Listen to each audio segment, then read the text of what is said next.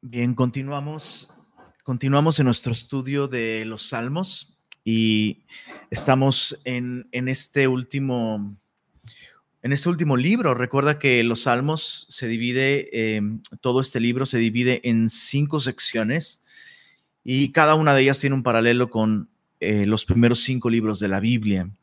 Así que estamos en el quinto libro de los salmos y el tema de este, de este quinto libro es eh, la renovación espiritual. Recordemos que Deuteronomio, que es el quinto libro de la ley, tiene como propósito eso, ¿no? El, renovar eh, el, el, pacto de Dios con el pueblo de Dios.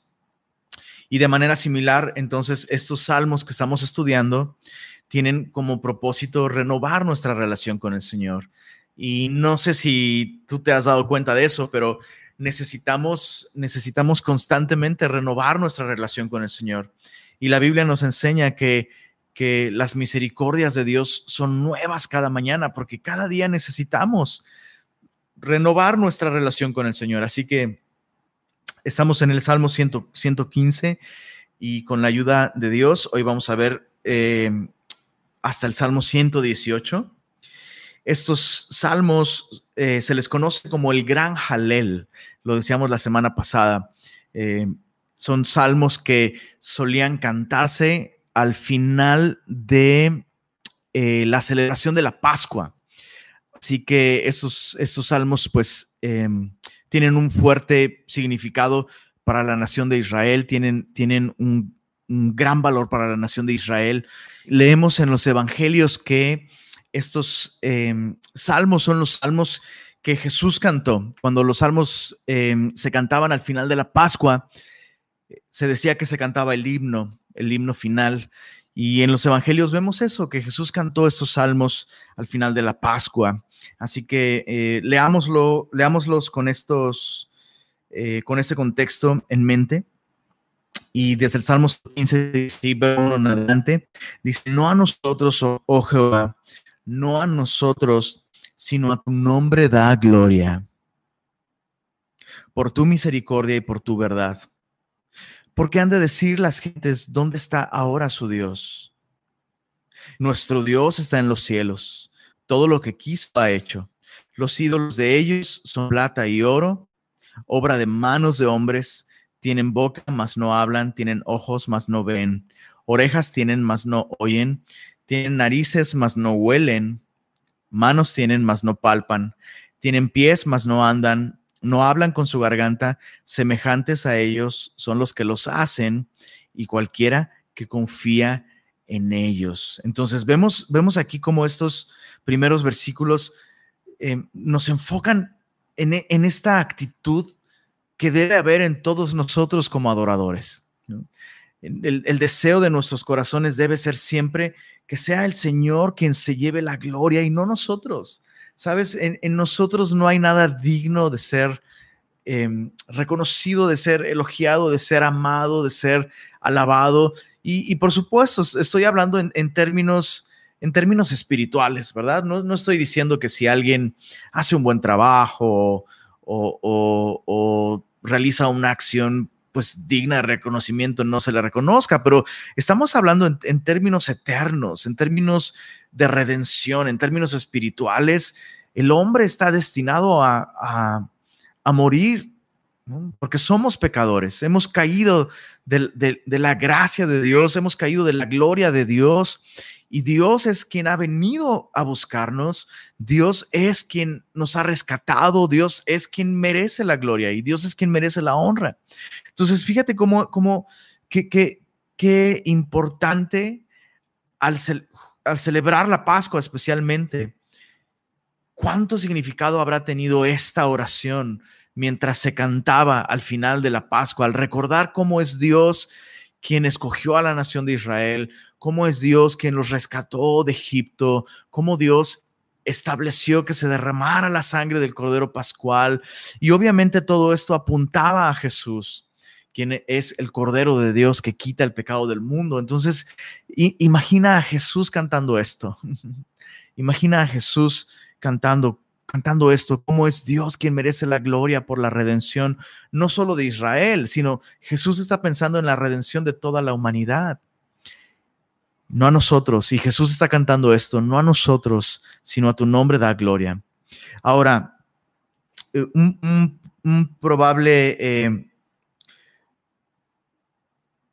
contexto de, todo este salmo es, es el, el tipo de reacción que tendría cualquier pagano al enterarse de qué es lo que había en el templo, en el templo de, Dios.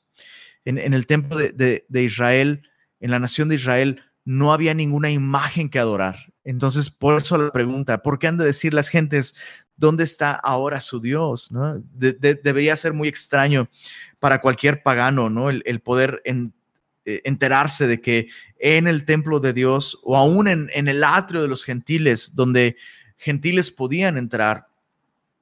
No había ninguna imagen a, la cual adorar. Y, debió ser tan extraño esto para, para los paganos, ¿no? Para las, las religiones paganas alrededor. Pues bueno, ¿hacia dónde dirige su adoración? Y, la escritura nos dice, nuestro Dios está en los cielos, todo lo que quiso ha hecho. Nuestro Dios no es un Dios fabricado por nuestras manos, nuestro Dios no, no, no es un Dios al que podamos expresar con obra de artistas, ¿no? Nuestro Dios es un Dios que, em, aunque es invisible y no lo podemos ver, es un Dios real. Todo lo que quiso ha, hecho. Él hizo los cielos, Él hizo la tierra, Él eh, permitió que nosotros existiéramos como nación. Nuestro Dios es un Dios soberano, en contraste con los ídolos, ¿no? Dice, los ídolos de ellos son plata y oro, obra de manos de hombres. Y, tal vez el día de hoy, bueno, siguen habiendo personas que adoran ídolos, esa es la verdad, siguen habiendo personas y siguen habiendo religiones en las que se adora una estatua o se adora una obra de arte, ¿no? Pero aún si tú dices el día de hoy, bueno, no, no, no, no, yo, yo soy cristiano, yo tengo mucho conocimiento de la Biblia y yo sé que no debo adorar una imagen o una escultura, em, pero ¿qué me dices de adorar las riquezas? Dice aquí, los ídolos de ellos son plata y oro. Entonces, no necesitas postrarte ante una imagen o una escultura hecha de plata o hecha de oro cuando tal vez tu vida gira alrededor de las cosas materiales cuando tal vez tus decisiones y, insisto, todo tu estilo de vida gira alrededor de obtener dinero o riquezas. Interesante, ¿no? Como la, idolatría no se limita a adorar una escultura, sino a adorar cualquier cosa que no es Dios. Ahora, lo, lo, que nos debe llevar a meditar aquí es cuál es el resultado de la idolatría. Dice en, el verso 8, después de decir todo, todos los rasgos de estos ídolos, tienen boca, no hablan, tienen ojos, no ven, orejas tienen, no oyen, tienen narices, no huelen, tienen manos, no palpan, tienen pies, no andan, no hablan con su garganta. Mira el verso 8, dice, semejantes a ellos son los que los hacen y cualquiera que confía en ellos. Entonces, cuando tú y yo comenzamos a desviar nuestra adoración de Dios, y la dirigimos a cualquier otra cosa o cualquier otra persona o a nosotros mismos, el resultado es que nos atrofiamos espiritualmente y nuestras vidas se arruinan cuando dejamos de adorar al, Dios verdadero. ¿Por qué? Porque la adoración tiene este efecto de moldearnos como aquello a lo que adoramos. Entonces, por eso comenzamos a dejar de dejar de hablar la palabra de Dios. ¿no? Dice aquí, tienen boca más no hablan. Dejamos de hablar la palabra de Dios. Tienen ojos más no ven. Y, tú, tú comienzas a darte cuenta, ¿cómo no me di cuenta de que esta era una mala decisión? ¿Por qué no vi lo, que venía? Era tan claro. Pues porque dejaste de adorar a Dios empezaste a adorar a un ídolo y los ídolos tienen ojos más no ven. Tú, tú, tú, tu vida comenzó a atrofiarse espiritualmente. Dejaste de ver con claridad, dejaste de oír la palabra de Dios. Y tal vez has pasado por momentos así. Oye, estoy leyendo la Biblia, estoy escuchando prédicas, pero no logro escuchar lo que Dios quiere decirme, porque no estás adorando al Señor. Estás adorando a algún ídolo, ¿no? Tienen manos, no palpan, dejas de hacer bien. Tienen pies, mas no andan. Tu vida no tiene un rumbo, tu vida no tiene una dirección marcada por Dios. No estás yendo a ningún lado. ¿Por, ¿por qué? Porque estás dejando de adorar a Dios y adoraste o comenzaste a adorar un ídolo. Abandonaste este deseo, esta actitud del verso 1, no a nosotros, oh Señor, sino a tu nombre da la gloria. Y cuando empiezas a vivir para ti mismo, y, y quiero recordarte esto, este es el peor de los ídolos, el ídolo del espejo es el peor de los ídolos que puedes adorar, adorarte a ti mismo. Hay muchos ídolos allá afuera. Está el, el, dios Mamón, que es el dios del dinero, el dios Baal, el dios Afrodita, la sexualidad, el dios Baco, que es el dios del el vino, ¿no? el, el dios de la cerveza, todos esos son dioses que podemos adorar sin estar postrándonos a una imagen y van a arruinar nuestra vida. Pero el peor de los ídolos que puedes adorar em, es el, ídolo del espejo. En contraste, este salmo, mira, versos, Salmo 115, versos 9 en adelante. Este salmo nos invita a no poner nuestra confianza en estos ídolos, sino en Dios. Dice el verso 9, oh Israel, confía en Jehová. Él es tu ayuda y tu escudo. Casa de Aarón, confiad en Jehová. Él es vuestra ayuda y vuestro escudo. Y los que teméis a Jehová, confiad en Jehová. Él es vuestra ayuda y vuestro escudo. Eh, se, se mencionan tres grupos de personas aquí la nación de Israel, en el verso 9, o Israel, y está hablando de todo el pueblo. Pero en el verso 10 dice casa de Aarón, que nos está hablando del sacerdocio, aquellos que están activos en el ministerio. Y luego en el verso 11 dice los que teméis a Jehová.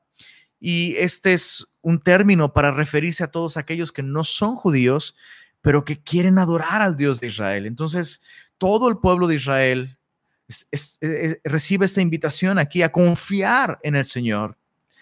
Y luego en el verso 10, qué interesante, aquellos que están en el ministerio, aquellos que están sirviendo, aquellos que están activos dentro de la nación de Israel. Y luego aquellos que no son parte del pueblo de Dios, pero desean adorar al Señor. Dice, los que temen a Jehová confían en, en Jehová.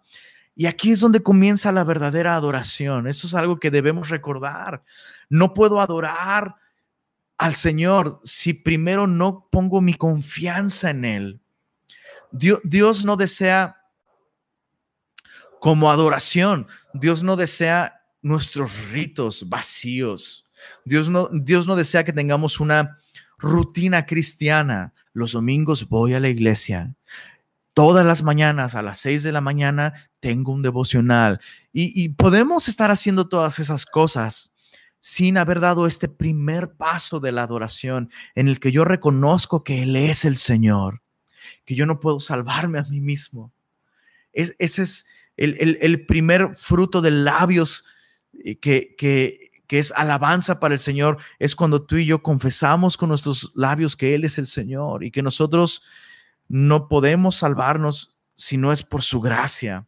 Cuando nos arrepentimos de nuestros pecados y reconocemos que nuestros ritos no son suficientes. Por eso esta invitación a confiar en el Señor. Y sabes, creo que hay muchos cristianos que tienen una vida de liturgia y de religión, pero no hay adoración. ¿Por qué? Porque su confianza no está en el Señor, sino en ellos mismos, en su tradición cristiana. Su confianza está en su cristianismo, pero no está en Cristo. Qué terrible es esto. Y, y, vemos en este Salmo 115 esta invitación. Oh, Israel, confía en el Señor casa de Aarón, tú que estás en servidores, tú que eh, eh, das clases en Club Semilla, tú que das algún estudio bíblico, tú que das algún discipulado, todas esas cosas que haces son paja y no son adoración a menos que primero pongas tu confianza en el Señor, que nazcas de nuevo. Mira el resultado de poner nuestra confianza en Dios. Verso 12, Jehová se acordó de nosotros, nos bendecirá. Bendecirá a la casa de Israel, bendecirá a la casa de Aarón, bendecirá a los que temen a Jehová, a pequeños y a grandes. Me encanta el corazón de Dios tan grande que Dios nos incluye a todos, a la nación de Israel, a los que sirven dentro de la nación de Israel, pero también a todos aquellos que no son la nación de Israel. Dios incluye a todos. Dios desde el principio, Dios quiso tener una relación con todos nosotros. La voluntad de Dios es que nadie se pierda. Cuando Dios escogió a Abraham, le dijo, en ti serán benditas todas las naciones de la tierra. Pero además mira esto, dice ahí, bendecirá a los que temen a Jehová y dice a pequeños y a grandes. Y Dios desea tener una relación con todos nosotros, no importa cuán anciano seas. Tal vez el día de hoy tú dices, he vivido tantos años lejos de Dios, he vivido tanto tiempo apartado de Dios, he vivido toda una vida de pecado. ¿Por qué Dios querría tener una relación conmigo ahora? Mi respuesta sería, no sé, pero la quiere tener. quiere tener una relación contigo. Y tampoco sé por qué querría tener una relación conmigo, pero quiere tener una relación conmigo también. Y, algo muy importante aquí es que no solo con los grandes, sino con los pequeños. Dios ama a los niños. Dios desea y Dios quiere y Dios puede tener una relación con los pequeños de, nuestra de nuestras familias. Entonces, recuerda esta, esta reprensión que le hizo Jesús a sus discípulos, ¿te acuerdas? Cuando les dijo, Dejad que los niños vengan a mí y no se los impidáis. Y, déjame sugerirte esto. Y, te lo sugiero porque lo he visto, o sea, lo he visto en, en, mi, en la vida diaria, lo, lo veo constantemente. Muchas veces nos llegan testimonios de familias que empiezan a ir a la iglesia porque sus niños quieren ir a la iglesia. Y muchas veces nosotros como adultos estorbamos a los niños para que no tengan una relación con el Señor. Y el Señor quiere, el Señor quiere bendecir, dice aquí, a pequeños y a grandes. Y déjame decirte esto así con toda esta claridad. Dios desea revelarse al hombre desde sus primeros años. Y qué terrible sería que nosotros seamos un estorbo para el Señor al no permitir que nuestros hijos conozcan al Señor. Y, y, simplemente esta actitud es algo que hemos dicho en Semilla, lo hemos dicho en nuestras reuniones presenciales, lo hemos dicho muchas veces. Es tan lamentable cuando un papá decide no llevar a su hijo a Club Semilla, ¿no? Porque, ay, no, es que, es que no quiso y va a llorar. Y les hemos dicho, oye, lo dejas en la escuela, vas y lo, lo dejas en el kinder o hasta en guarderías y no te importa que está llorando. Entonces, ¿por, ¿por, qué no enseñarle a tu hijo, oye, esto es importante, aprende la palabra de Dios? No sé, solo se me viene eso a, la mente, pero hay muchas otras maneras en las que podríamos estar impidiendo que nuestros hijos vengan al Señor. Y si tú eres papá, te ruego esto, no impidas que tus hijos vengan al Señor. Al contrario, pasa tiempo con ellos, abre tu Biblia con ellos, ora con ellos, no solo para dar gracias por los alimentos y no solo para dormir. Incluye al Señor en tu vida. ¿Qué es lo que va a suceder? Dios va a bendecir a tus hijos. Dios va a bendecir a los pequeños y Dios va a bendecirte a ti también. Mira el, verso 14 ahora. ¿Qué es bendición? Dice el verso, verso 14. Aumentará, Salmo 115, verso 14, aumentará Jehová bendición sobre nosotros. Sobre vosotros y sobre vuestros hijos. Benditos vosotros de Jehová que hizo los cielos y la tierra los cielos son los cielos de Jehová y ha dado la tierra a los hijos de los hombres. No alabarán los muertos a ajá, ni cuantos descienden al, silencio. Pero nosotros, mira este gran contraste, pero nosotros bendeciremos ajá. ¿Qué dice ahí? Salmo 115, verso 18. Pero nosotros bendeciremos ajá desde ahora y para siempre. Aleluya la bendición más grande que Dios nos ha dado es la vida eterna que nos ofrece en Cristo Jesús. ¿Escuchaste esto? Vida eterna. Pienso que como cristianos hablamos tanto de la vida eterna que a veces dejamos de apreciar y dejamos de asombrarnos de lo que significa vida eterna. Dios nos ha dado en Cristo vida eterna. Perdóname que lo repita otra vez. ¿Te estás dando cuenta de lo que Dios nos ha dado en Cristo? Vida eterna. No existe una bendición más grande que esa. Por eso es que la Biblia nos dice, si Dios nos ha dado a, su propio Hijo, no escatimó a Jesús, sino que lo entregó por todos nosotros para darnos vida eterna, ¿cómo no nos dará juntamente con Él todas las cosas? Y esto no significa que vamos a ser millonarios significa que si Dios nos ha dado las bendiciones espirituales, que son las más importantes, ¿tú crees que a Dios se le va a pasar entonces a, eh, no sé, las bendiciones menos importantes? ¿Tiene sentido esto, chicos? Espero que, espero que eso esté cambiando tu perspectiva de bendición. Dios ya nos ha bendecido con toda bendición espiritual en los lugares celestiales en Cristo Jesús. La bendición más grande que este salmo nos presenta aquí es esta. Los muertos no alabarán a Jehová ni, cuando, ni cuantos descienden al silencio, pero nosotros bendeciremos a Ja, dice ahí, desde ahora y para siempre. Desde ahora podemos disfrutar de la gloria de Dios, de la presencia de Dios, del amor de Dios y disfrutaremos de esto para siempre. Wow. Salmo 116. Continuamos con estos salmos, Jalel. Ahora quiero que pienses en esto y recuerda esto. Estos son los salmos que se cantaban al final de la cena pascual. Y la última noche que Jesús cenó con sus discípulos, Él está cantando esto. ¿Qué ha sido escuchar el tono de voz de Jesús cantar esto? Nosotros bendeciremos a Ja desde ahora y para siempre. Aleluya. Y Jesús sabe, sabe por qué el hombre va a poder adorar a Jehová para siempre, porque Él está a punto de ir a una cruz a pagar por nuestro lugar en la eternidad. Salmo 116, mira esto. Eh, el Salmo 115 se enfoca mucho en quién es Dios, ¿no? Nuestro Dios está en los cielos, no se compara con los ídolos. Nuestro Dios es soberano, todo lo que quiso ha hecho. nuestro Dios está en los cielos y nos ha dado el privilegio de adorarle para siempre. Pero en el Salmo 116 el enfoque está en lo que Dios ha hecho. Y este es como un testimonio. Y otra vez, recuerda que para la nación de Israel, el testimonio más grande que ellos tenían como, como nación es la redención que Dios llevó a cabo al sacarlos de Egipto.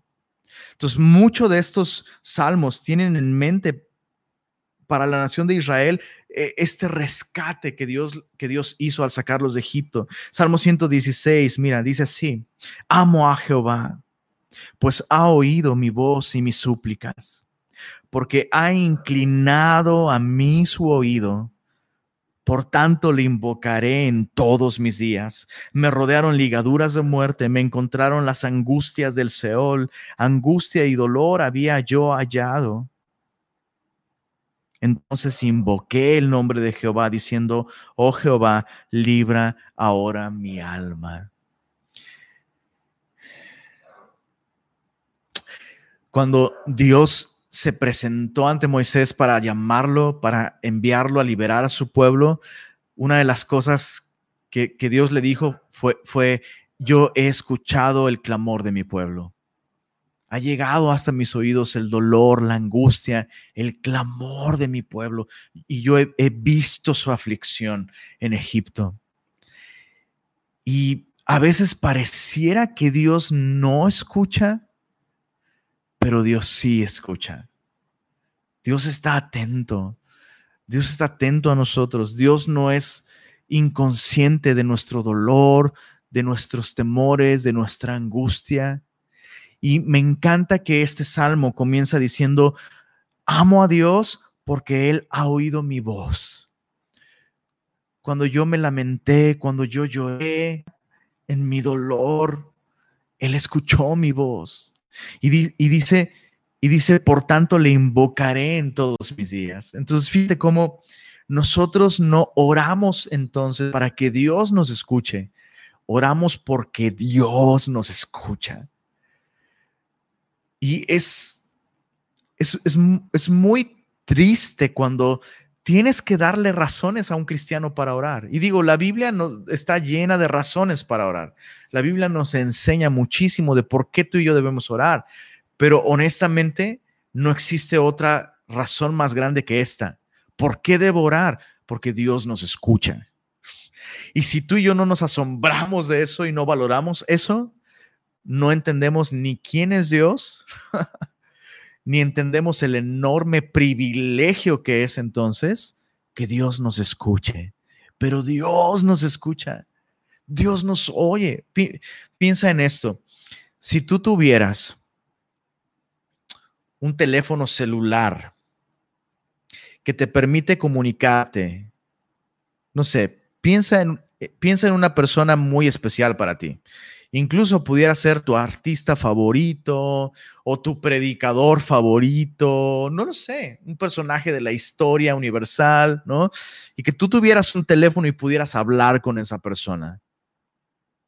Estarías, estoy seguro que marcarías de inmediato si te dieran ese teléfono ahora mismo. Bueno, tú y yo tenemos acceso directo al Señor, a Dios, el creador de todas las cosas. Él nos escucha. Y el salmista dice en el Salmo 116, verso 2, porque ha inclinado a mí su oído, por tanto le invocaré en todos mis días. Cuando el cristiano deja de orar, nunca es por falta de tiempo, nunca es porque no sabe cómo orar, no, Dejamos de orar porque olvidamos esto. Olvidamos quién es Dios y olvidamos que Él nos escucha. Él nos escucha en todo tiempo. Dice el verso, verso 5. Bueno, el salmista dice, bueno, él, me oyó. Invoqué su nombre diciéndole, libra mi alma. Y mira, mira lo que Dios hizo cuando, cuando él le buscó en oración. Verso 5 dice, clemente es Jehová y justo. Sí, misericordioso es nuestro Dios Jehová guarda a los sencillos. Estaba yo postrado y me salvó. Vuelve, oh alma mía, a tu reposo, porque Jehová te ha hecho bien. Pues tú has librado mi alma de la muerte, mis ojos de lágrimas y mis pies de resbalar. ¿No es esto lo que Dios ha hecho con nosotros? Dios ha librado nuestra alma de la muerte.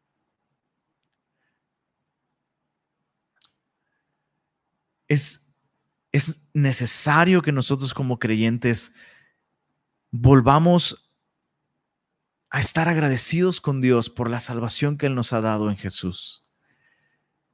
Cuando tú y yo perdemos de vista que lo que Dios hizo a través de Jesús es darnos vida eterna, va a ser muy fácil que empecemos a desanimarnos y amargarnos y a frustrarnos por las dificultades propias de la vida. Me encanta el testimonio de la hermana eh, Carmen Quiroga, que la semana pasada en, la transmisión de, la reunión de consuelo que hizo Semilla México, probablemente, espero que lo hayas visto, si no, haya, si no viste esa transmisión, puedes buscarla en el canal de YouTube de Semilla México, pero eh, Carmen Quiroga de Semilla Monterrey em, participó en una entrevista que le hice, eh, em, dio un testimonio y, me encanta esta actitud tan sobria y tan honesta que tiene con respecto a la vida. Ella dice, pues si, si me enfermo y si Dios permite que me enferme en este tiempo, pues está dentro de su voluntad. Dios ya me ha dado muchos años muy buenos y yo sé a dónde voy. y sabes, Carmen tiene muy claro lo que Dios ya le ha dado en Cristo. Y, la ves tan llena de gozo y la ves con tanta confianza y con tanta paz. Está solita en su casa, eh, ¿no? Dios, Dios le, le, le permitió tener hijos, sus hijos ya están grandes y me encanta como ella dijo, no dependo de mis hijos para ser feliz. Mi, confianza está en el Señor. Entonces, mira cómo es, cómo, cómo eso brota de esto, ¿no? Dice, tú has librado mi alma de la muerte. Y el mismo Dios que libró el alma de Carmen y que le ha dado vida eterna es el mismo Dios que nos ha dado vida eterna a ti y a mí. Y mira el resultado. Si Dios me ha librado de, de la muerte, ha librado mis ojos de lágrimas y mis pies de resbalar cuánto consuelo y cuánta firmeza puede venir a nosotros cuando tú y yo nos agarramos de la cruz. Cuando tú y yo recordamos que Dios ya nos rescató de nuestros pecados, nos ha rescatado del infierno, nos ha rescatado de la perdición eterna. De manera que en el mundo, claro, tendremos aflicción. Y Jesús dijo, pero confiad, yo he vencido He vencido a la muerte, he vencido al pecado, les he dado vida eterna. Jesús ha rescatado nuestras almas, nuestra alma. Dice el verso, verso 9, andaré delante de Jehová en la tierra de los vivientes. Creí, por tanto hablé, estando afligido en gran manera. Y, di, y dije en mi apresuramiento, todo hombre es mentiroso. Entonces, ¿en dónde está la confianza del el salmista? No está en el hombre, sino está en el Señor. Ahora, no significa que el salmista es un desconfiado, que no, no tiene amigos y prefiere andar solo en la vida porque todos son mentirosos. No, significa que su confianza no está en lo que le diga el doctor. Su confianza no está en lo que le diga el banco, su confianza no está en lo que le diga el amigo que le va a hacer un favor para sacarlo de un problema. No, su confianza está en el Señor. Todo hombre es mentiroso pero he creído en el Señor y andaré delante de Él en la tierra de los vivientes. Verso 12, ¿qué pagaré a Jehová por todos sus beneficios para conmigo?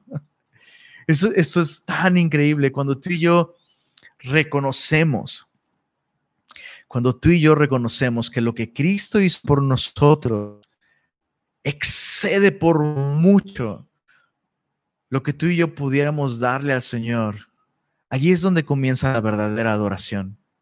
Cuando tú y yo entendemos que incluso nuestra adoración de ninguna manera podría ponernos a cuentas con Dios. No es así, no es así. No hay nada que tú y yo podamos traer ante Dios que no sea suyo ya. Escucha esto, aun si tú y yo vivimos vidas consagradas al Señor, hey, ¿Acaso nuestras vidas no le pertenecen porque ya fueron compradas a precio de sangre? Entonces, ¿qué mérito tenemos nosotros? Ninguno. Ninguno. Por eso es que muchas veces hay, hay momentos en la vida en, en los que un cristiano que sufre de pronto le reclama al Señor ¿Cómo puedes permitir esto?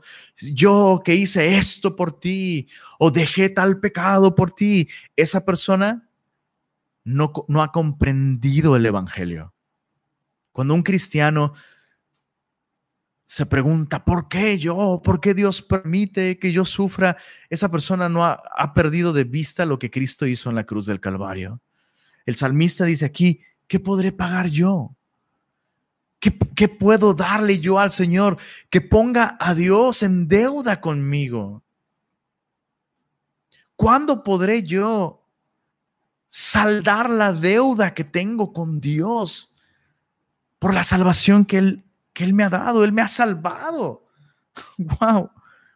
¿Qué pagaré a Jehová por todos sus beneficios para conmigo? Escucha esto, semilloso. Cada segundo que tú y yo respiramos, cada latir de nuestro corazón, cada parpadeo de nuestros ojos, cada noche que hemos podido atravesarla y ver un nuevo amanecer, cada vaso de agua que tú y yo hemos bebido, cada abrazo que hemos recibido en nuestra vida cada peso que Dios ha puesto en nuestras manos, cada taquito que tú y yo nos hemos comido,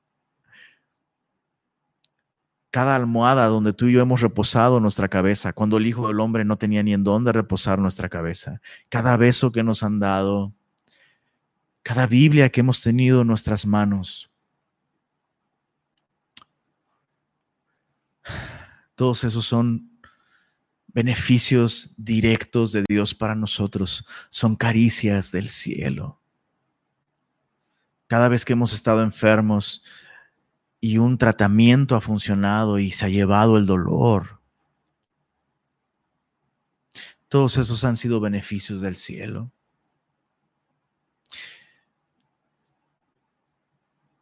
Cada momento de incertidumbre, de soledad, donde Dios ha venido y nos ha dado su paz que sobrepasa todo entendimiento. Cada vez que hemos tenido culpa, vergüenza por haberle fallado a Dios y Dios se ha llevado la culpa y Dios nos ha asegurado su perdón. Todos esos son beneficios de Dios para nosotros. ¿Cómo podremos pagar? ¿Y cómo podríamos vivir sin entonces entregar absolutamente toda nuestra vida ante Él. No solo domingos, no solo miércoles. Por eso el salmista dice, andaré delante de Jehová en la tierra de los vivientes. Y si voy a trabajar, voy a trabajar ante su presencia. Y si voy a pagar mi tarjeta de crédito al banco, o voy a comprar despensa o salgo a hacer cualquier cosa en, mi casa o lo que sea que hago, voy a vivir mi vida delante de Dios en la tierra de los vivientes. Nuestras vidas le pertenecen al Señor. Tomaré la copa de salvación, verso 13 del Salmo 116. Tomaré la copa de la salvación e invocaré el nombre de Jehová.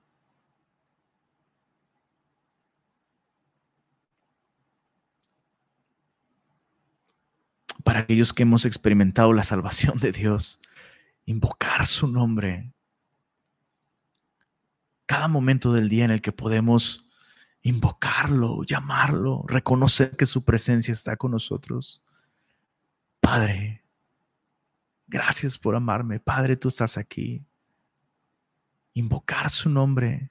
Señor, gracias por mi trabajo. Señor, dame sabiduría para esto. Señor, gracias por mi familia. En el tráfico, en fin. Cada, cada momento, cada día. ¿Te das cuenta cómo amar al Señor solo puede ser posible cuando reconocemos que Él nos amó primero, cuando abrimos nuestros corazones a su amor, a su gracia, a su presencia. Verso, verso 14. Recuerda, Jesús está cantando estas canciones al final de la última cena. Dice, ahora pagaré mis votos a Jehová delante de todo su pueblo. Estimada es a los ojos de Jehová la muerte de sus santos. Y Jesús está cantando esto. Estimada es a los ojos de Jehová la muerte de sus santos. Entonces, repito, una vez más, quiero repetir esto porque es asombroso cómo a veces, a veces hay personas no cristianas que tienen más claro, que tienen más claro que un día van a morir. Y es increíble cómo, cómo a veces cristianos no sé, es, increíble cómo a veces piensan con que Dios les dé el nunca envejecer. O sea, a mí me va a llegar la andropausia tarde o temprano, mi cabello se va a caer tarde o temprano y no me va a sacar de onda con Dios por eso. Va a haber un día en el que el doctor no va a poder solucionar alguno de mis problemas y no me, no me puedo sacar con Dios de, onda con Dios por eso. Y por supuesto, Dios también puede, puede llevarnos de un modo tan poco doloroso, ¿no? Y, y en tanta paz, y sería magnífico. Pero sea como sea, tarde o temprano, a menos que Cristo vuelva por nosotros, podemos, por favor, de una buena vez por todas, aceptar el hecho de que un día vamos a morir. Y para nosotros la muerte no debería ser, no debería ser algo que nos ocasione temor, sino mira esto, verso 15, estimada es a los ojos de Jehová la muerte de sus santos. Dios estima, valora, aprecia el momento en el que tú y yo dejamos este mundo caído y cerramos nuestros, mundos, nuestros ojos a este mundo caído para abrirlos delante de su rostro. Por eso Dios estima la muerte de sus santos, porque es el momento en el que finalmente se quita el velo que nos impide verle. El pecado por fin desaparece de nuestras vidas por completo y le vemos sin necesidad de la fe. Para nosotros, para nosotros, la muerte no es una cita con el fin. La muerte es una cita con nuestro Salvador, precioso Salvador. Y no me malentiendas, tampoco significa que vamos a tener una actitud mórbida y extraña. Uh, me quiero morir. Por supuesto que no. Pero qué hermoso va a ser. Qué bello va a ser. Qué glorioso va a ser ese último latido donde este mundo por fin pasa para mí y me encuentro con mi Salvador. Y Jesús está cantando eso. Y Jesús sabe que para nosotros la muerte va a ser estimada también porque, porque tú y yo tendremos la esperanza de ver cara a cara a nuestro Salvador que fue a la cruz por nosotros. Verso 16. Oh Jehová, ciertamente yo soy tu siervo, siervo tuyo soy, hijo de tu sierva, tú has roto mis prisiones. Te ofreceré sacrificio de alabanza e invocaré el nombre de Jehová. A Jehová pagaré ahora mis votos delante de todo su pueblo, en los atrios de la casa de Jehová, en medio de ti, oh Jerusalén. Aleluya. Y Jesús está cantando esto, pagaré ahora mis votos delante de todo su pueblo. Y todo aquello que Jesús prometió hacer, entregarse en una cruz para salvar a todo aquel que confía en él, Jesús está a punto de pagar esa promesa, de pagar ese voto con Dios delante de todo su pueblo. Salmo 117. El Salmo 117 es el salmo más corto de toda la Biblia. Y es una invitación, fíjate, aunque es el salmo más pequeño de toda la Biblia, este salmo incluye a todo el mundo. Es una invitación a todo el mundo a venir y adorar al Señor. Y otra vez, quiero recordarte esto que Dios nos está diciendo esta noche. La adoración solo es posible porque Cristo pagó por nosotros, para que tú y yo podamos adorar a Dios. Entonces, qué desperdicio es no adorar al Señor. Qué, qué es un crimen. Perdón, perdóname la expresión, pero no encuentro otra expresión.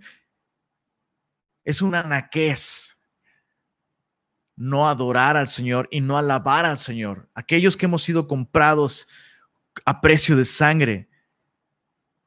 Qué terrible desplante y qué terrible desperdicio no alabar al Señor. Dice el Salmo 117, alabad a Jehová, naciones todas, pueblos todos, alabadle, porque ha engrandecido sobre nosotros su misericordia la fidelidad de Jehová es para siempre. Aleluya. Este mundo no es para siempre, pero la vida que Él nos ha dado es para siempre. La salud que tenemos en este cuerpo no es para siempre, pero la vida eterna que nos ha dado a precio de sangre es para siempre. En fin, hay tantas razones para adorar al Señor, pero especialmente porque ha engrandecido sobre nosotros su misericordia. El pueblo de Israel sabía que Dios es misericordioso, pero, pero al ver la cruz del Calvario, tú y yo sabemos que Él ha engrandecido su misericordia sobre nosotros en esa cruz. Salmo 118.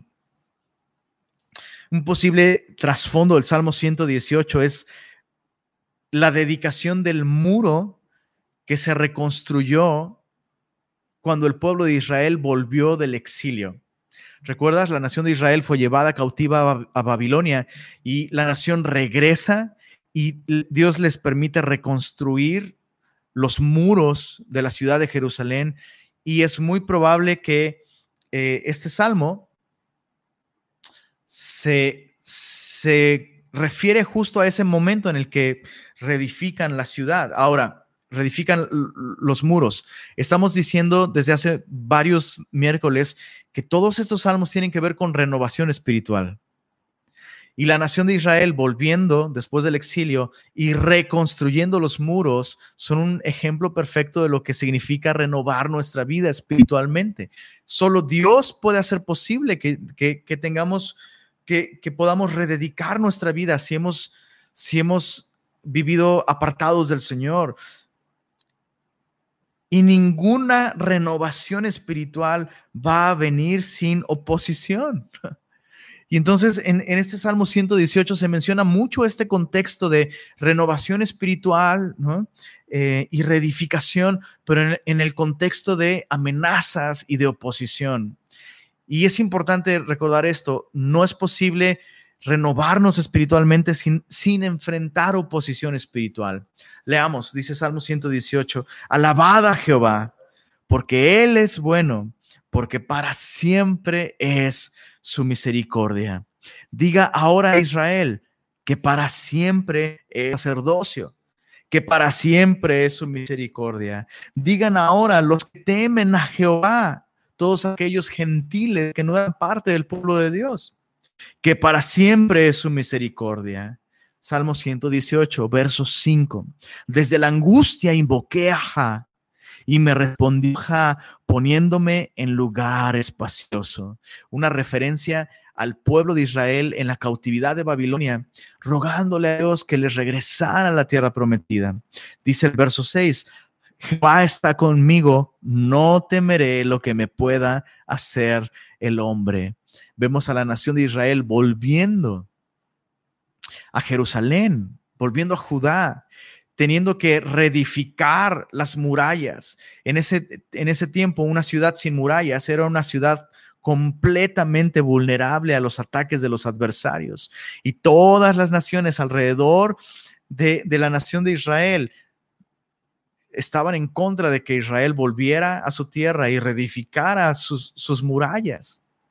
Y eh, el, libro de Nehemías nos, nos cuenta cómo la nación de Israel recibió amenazas de muchas naciones alrededor y Dios les fortaleció y les protegió y Dios les permitió reedificar el muro en algo, algo así como 51 días, una cosa así, impresionante, sobrenatural. Entonces, tú y yo podemos renovar nuestra vida espiritualmente, pero hay mucho que, que reedificar. Y vamos a, claro que va a haber oposición espiritual, pero Dios está con nosotros.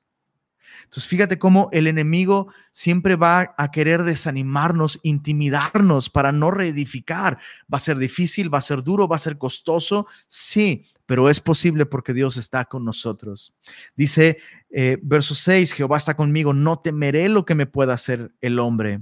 Jehová está conmigo entre los que me ayudan, por tanto, yo veré mi deseo en los que me aborrecen.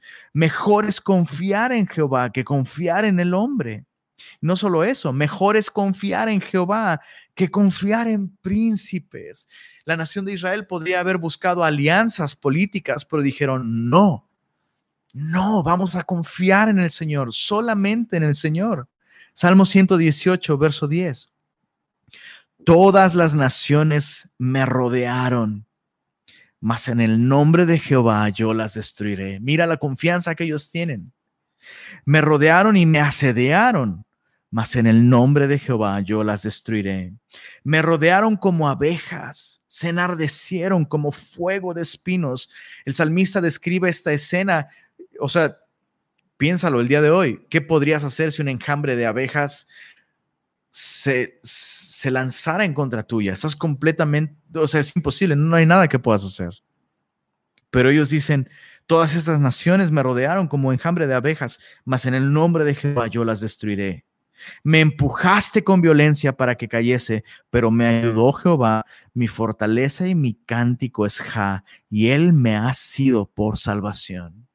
Entonces la nación de Israel se dedicó a reedificar las murallas y pusieron su confianza en Jehová. Verso, verso 15. El salmista, después de describir toda esta escena de peligro en donde ellos se apoyaron en el Señor, verso 15, el salmista le da la gloria a Dios. Y eso es tan importante. Darle la gloria a Dios por lo que Él ha hecho. O sea, la nación de Israel no se alabó a sí misma. Wow, miren, qué valientes somos nosotros. No, no, no. Somos valientes guerreros y Dios le da sus peores batallas a sus mejores guerreros. No, no, no. La nación de Israel no tenía esa actitud. Es Dios quien es digno de gloria. ¿Recuerdas? No a nosotros, Señor, sino a tu nombre da la gloria. Y qué importante es que cuando tú y yo atravesamos esas pruebas y salimos de esas pruebas victoriosos, jamás ni por un instante le quitemos la gloria al Señor. Bueno, es que me esforcé demasiado. No, no, no, no. Bro, no, no va por ahí. Es el Señor.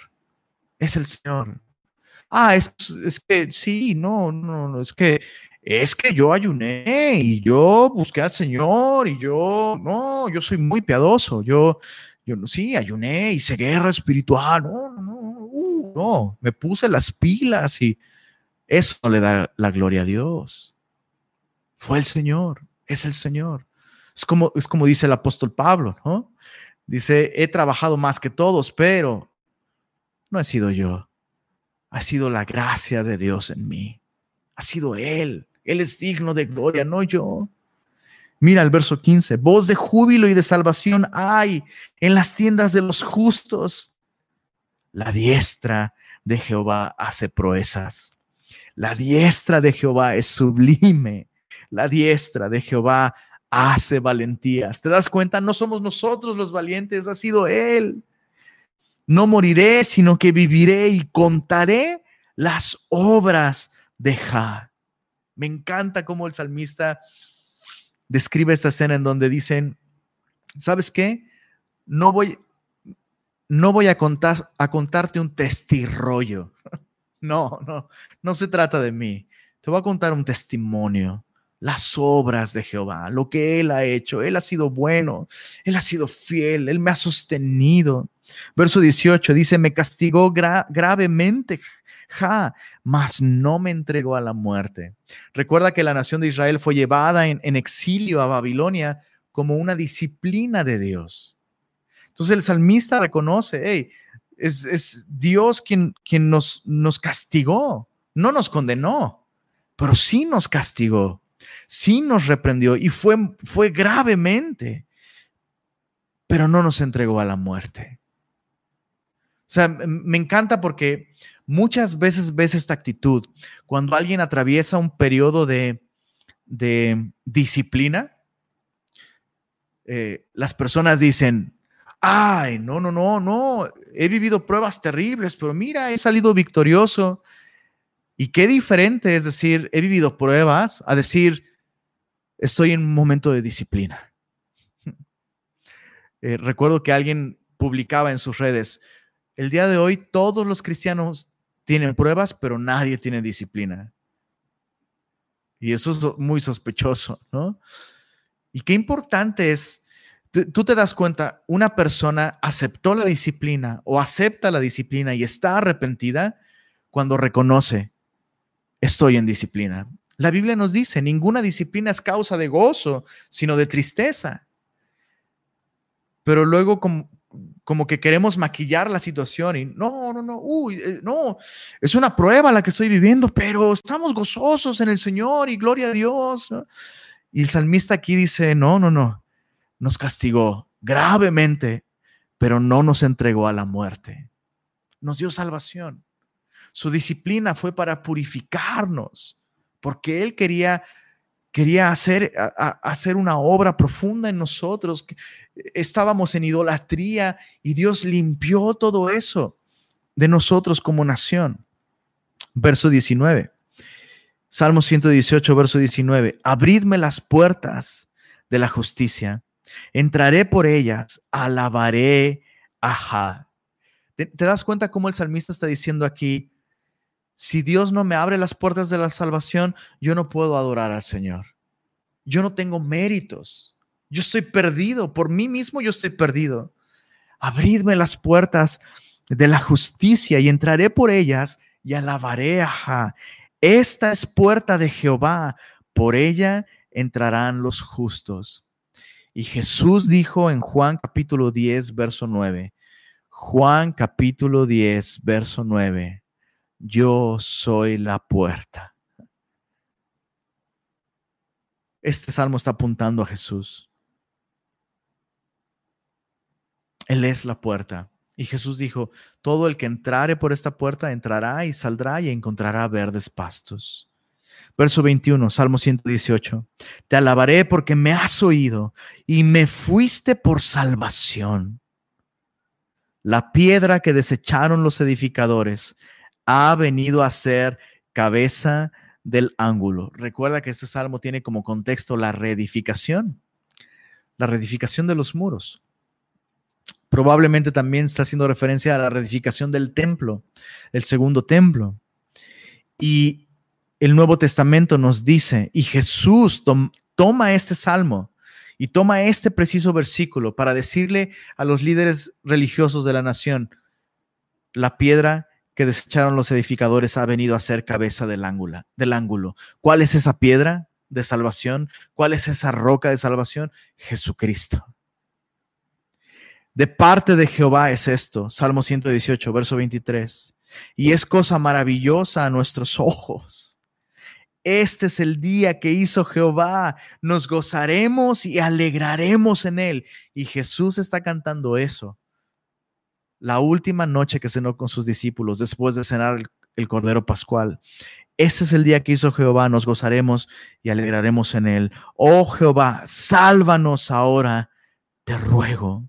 Te ruego, oh Jehová, que nos hagas prosperar ahora. En términos bíblicos, prosperar significa vivir de la manera en la que Dios desea que vivamos para cumplir los propósitos de Dios en nuestra vida.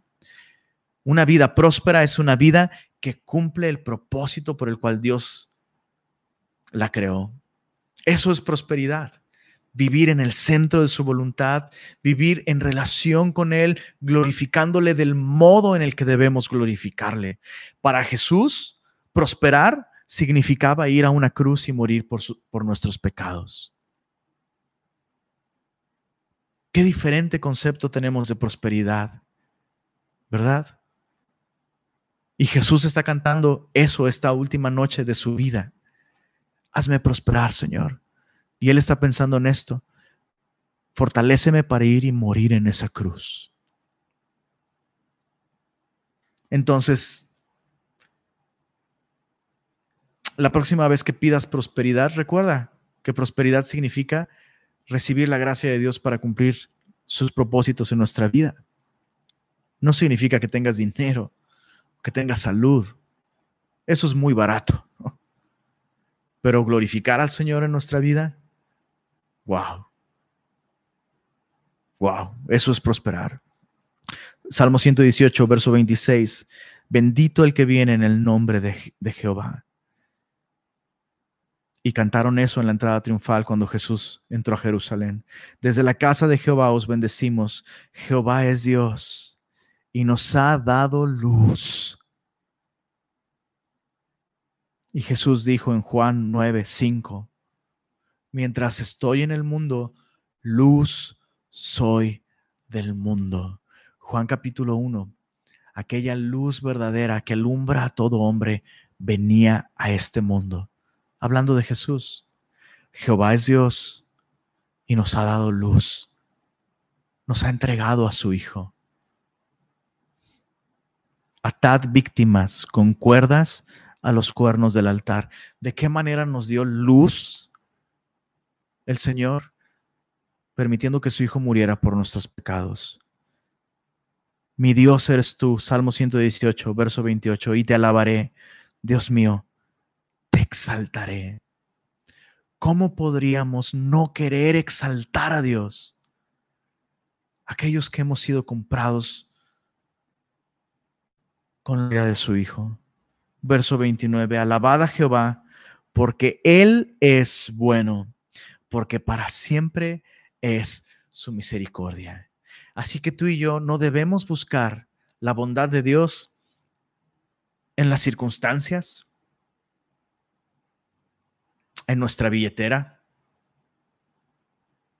El lugar donde podemos ver la bondad de Dios en todo su esplendor es en la cruz del Calvario. ¿Quieres saber cuán bueno es Dios? Mira la cruz.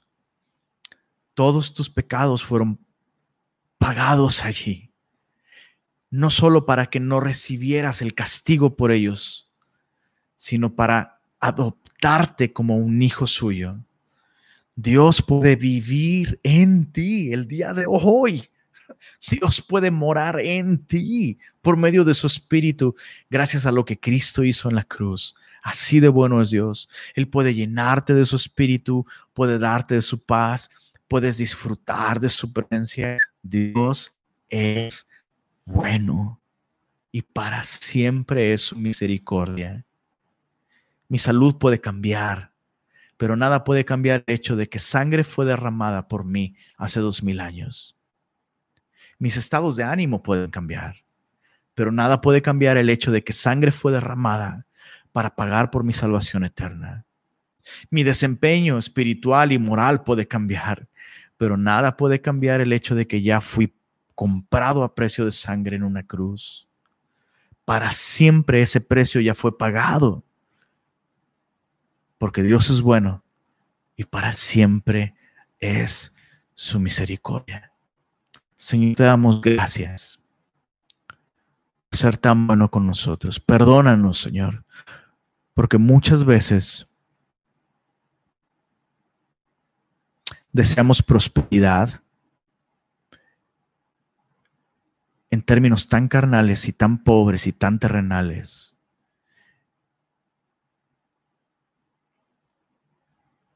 Y olvidamos lo que tú hiciste por nosotros.